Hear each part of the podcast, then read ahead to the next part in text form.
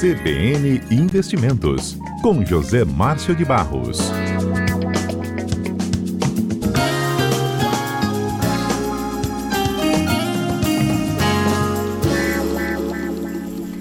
Zé Márcio, boa tarde.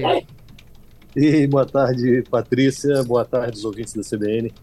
Vamos lá. Final de né, 2003 já chegando ao fim. Estamos começando 2024. Muita gente pensando em diversificar seus investimentos ou de repente começar a investir. Tem aqueles que são uhum. mais conservadores, aqueles que são mais arrojados. Mas vamos uhum. falar em, de, de, renda fixa. Eu acho que é até um pouco mais conservador a renda fixa, né? Sim, sim, hum. sim. E aí, onde investir? Gente... Vamos lá, vamos começar fazer igual o esquartejador, vamos por partes, né? Vamos começar com a renda fixa, né? A Selic, a Selic caiu essa semana, Patrícia, hum. ela, e ela deve continuar caindo em 2024, né? Tem reunião da, do Copom novamente em, em janeiro e a expectativa é que deva cair 0,5 e em março outro 0,5. Então já, já vamos entrar em 24 com uma expectativa de queda na taxa Selic. E aí o Adalberto sugeriu uma pauta interessante para hoje, Patrícia, que era onde investir em 2024, né? Então, com um anúncio na última quarta-feira agora, a gente teve o que a gente chama de super quarta, né? O, o, o Copom mexeu nas taxas de juros aqui e o americano manteve a taxa de juros lá entre 5 e 5,5. Então, essa, esse tipo de decisão, ela acaba é, é, interferindo é, é, é, como é que se diz, implicando em, em, uma opção de decisões do investidor, quem quer colocar dinheiro no mercado. E aí vamos começar falando do mercado de renda fixa, mas depois nós vamos falar de mercado de renda variável também, de bolsa. Né? Beleza. Então, o Copom trouxe a, a Selic, cortou em 0,5 e a taxa veio de 12,25 para 11,75, tudo isso já já estava tudo em linha com as expectativas, tá, Patrícia? Não uhum. tem nada assim que não era esperado pelo mercado. Mas ainda que tenha, a gente te, esteja vindo aí de um ritmo de queda nas taxas de juros, a renda fixa hoje ainda segue como uma excelente remuneração. Por quê? Quando a gente pega a taxa hoje, 11,75, e você descapitaliza, você chega a um número de 1% ao mês, 1% bruto, sem o IR. Então, você ter a garantia hoje de ganhar 1% livre é um negócio, assim, é excelente remuneração, né? Uhum. É, e o melhor ainda, Patrícia, a, a, a, inflação vem perdendo força. Então, ela deixa uma remuneração maior para o investidor. Então, uhum. isso é uma uhum. coisa excelente. Se a gente então, comparar com uma é poupança, é... por exemplo, que mal rende meio por cento ao mês? Exato. É o dobro, né? 1%. Contra um, o dobro, exatamente o dobro, Patrícia. Exatamente. E ainda mais ainda, na renda fixa, a gente tem uma outra coisa que a poupança não tem, que é uma coisa chamada prêmio, uhum. que o hum. prêmio oferecido é mais alto ainda. Mas o que, é prêmio, Zé Márcio? O que, que é o prêmio de risco, né? O prêmio de risco é aquela taxa extra, um pouco maior, que o emissor paga ao aplicador para compensar ele investir, ele colocar o dinheiro naquela instituição, naquele investimento, né? Então, eles recebem geralmente uma remuneração um pouco maior, que a gente chama de prêmio. Né? Dentro da renda fixa, dentro de investimentos hoje, o que, que o que, que, se aconselha, o que, que são aquelas melhores aplicações? Primeiro, são aquelas aplicações que pagam ao, ao investidor uma inflação do período mais um prêmio, ou seja, inflação e IPCA, né? IPCA mais um prêmio. Né? Então, no mercado nós temos hoje, o que, que paga hoje IPCA mais prêmio? Os CDBs e o LCI e o LCA. Né? E aqui é bom a gente já começar diferenciando para o nosso ouvinte o que, que é CDB e o que, que é o LCI. O CDB é emitido pelos bancos, né? e a LCI é também emitido pelos bancos, só aqueles bancos que têm financiamentos imobiliários. Uhum. Então, com lastro no financiamento imobiliário, o banco emite o LCI. Se ele tiver operações no mercado agrícola, ele emite o LCA, né? Então, enquanto sobre o CDB incide imposto de renda sobre os rendimentos, nas aplicações em LCI e LCA, os investidores não têm incidência de IR, Patrícia, sobre os, sobre os ganhos que ele tem. Né? Então, a, a LCI e LCA é um investimento melhor, ou seja, ele não paga imposto de renda. Uhum. Outra informação importante também para trazer para os nossos ouvintes hoje, né? antes da decisão de investir. É a escolha, quando você escolher o investimento, é você saber que sobre o seu investimento vai incidir imposto de renda. Então, essa incidência de imposto de renda, ela é baseada numa tabela. E essa tabela de rendimento, de, de, de uh, taxa o seu investimento, ela é regressiva, né? Então, faz diferença entre a pessoa aplicar por um ano ou dois anos. Então, se o investidor, por exemplo, aplicou entre uh, amanhã e 181 dias, ele vai pagar a maior alíquota que tem, que é de 22,5% sobre o ganho, sobre o rendimento, tá, Patrícia? Ele Sim. não paga sobre o total, não. Uhum. Se ele sacar entre seis meses e um ano, ou seja, 181 dias a 360 dias, a alíquota já cai de 22,5% para 20%. Se ele sacar entre 361 dias e 721 dias, ou seja, entre um e dois anos, ele paga uma alíquota de vai pagar uma alíquota de 17,5%. E se ele resgatar após dois anos, ou seja, com 721 dias, ele vai pagar a menor alíquota, que é a alíquota de 15%, entendeu, Patrícia? Entendi. Então, ela vai, ela vai decaindo. Então, se o investidor hoje puder aplicar com um prazo de dois anos, para ele é melhor. Porque nós estamos falando com um diferencial, de 6,5%. Então, compensa a pessoa aplicar em dois anos, mas pelo menos ele vai ter pelo menos 6,5% a mais. Entendi. Essa é, são as aplicações atreladas à IPCA, mais alguma coisa. Existe uma outra forma de aplicar também, Patrícia, que é a taxa pré-fixada. Você chega no banco, o banco vai te oferecer, olha, Márcio, hoje te ofereço 12% de taxa aqui. Essa taxa, se o investidor puder fazer uma trava, e aí vamos explicar para o investidor o que é a trava, né?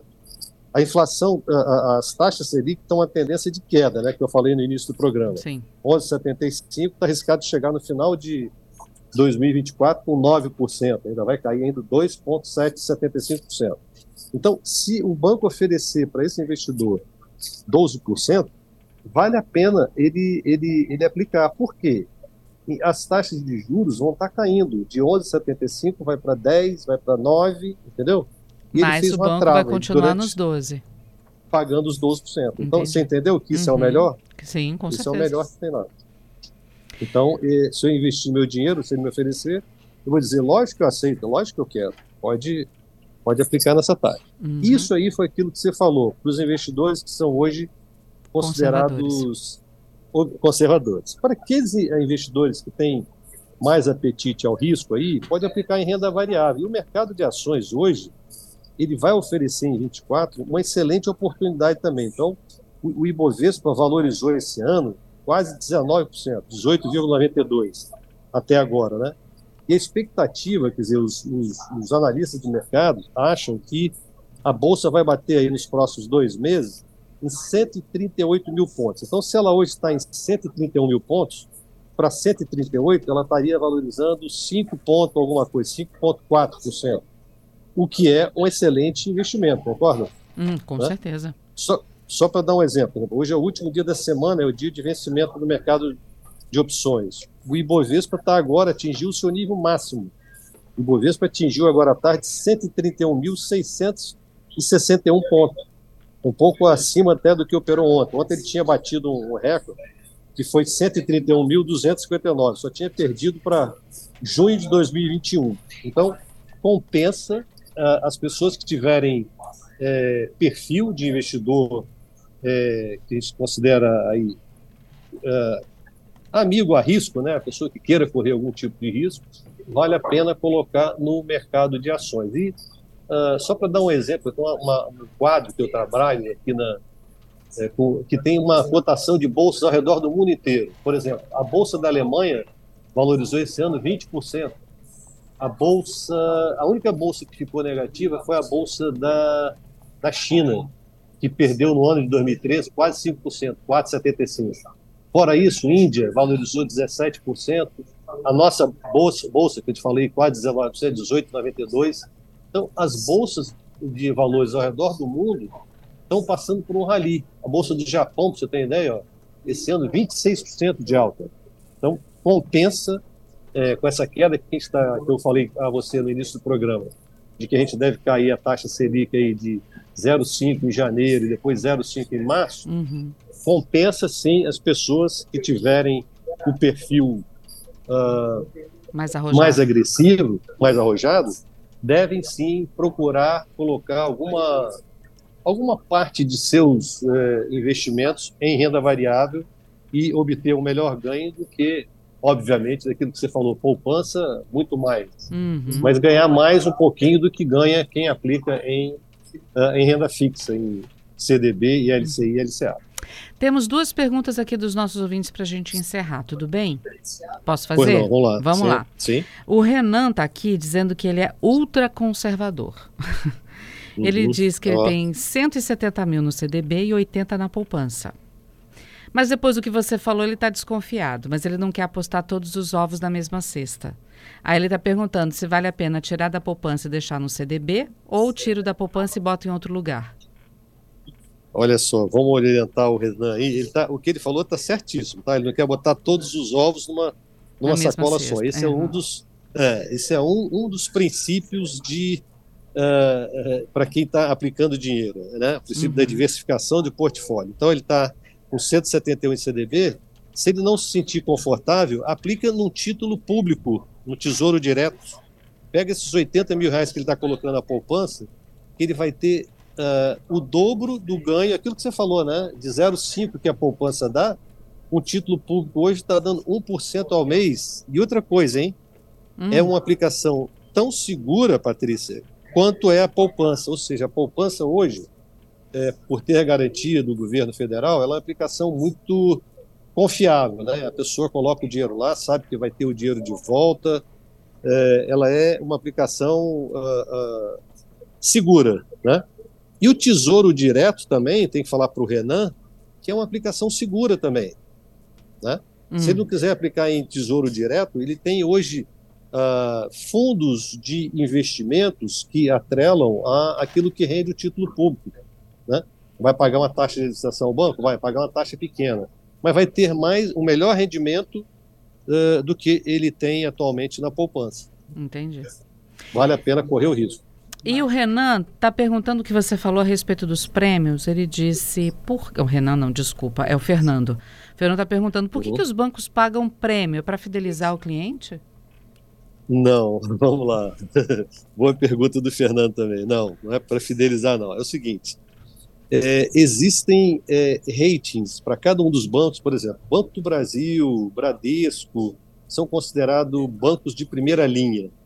Aqueles bancos que têm, que operam em, em nichos específicos, vamos supor, operam somente no Nordeste, operam só com financiamento de caminhões, esses, esses bancos também emitem CDB, só que eles não têm a mesma, a, o mesmo rate, a mesma nota do que tem um Banco do Brasil, um Bradesco, um Santander, que são considerados bancos grandes, correto? Uhum. Então, eles têm que pagar para que o Fernando vá aplicar dinheiro lá num banco considerado de fora da, da primeira linha, ou seja, segunda linha nobre, mesmo que seja um bancão, vai, mas ele não tem o mesmo rate daqueles bancos grandes, o que, que vai acontecer com o Fernando? Ele vai ter que ele, eles vão pagar ao Fernando um prêmio maior. Então, esse aqui é o prêmio, é aquilo que você ganha a mais para uhum. convencer o Fernando a não aplicar no Banco do Brasil, no Bradesco, mas aplicar no outro banco que a gente chama de segunda linha nobre. Não sei se sim. ficou claro.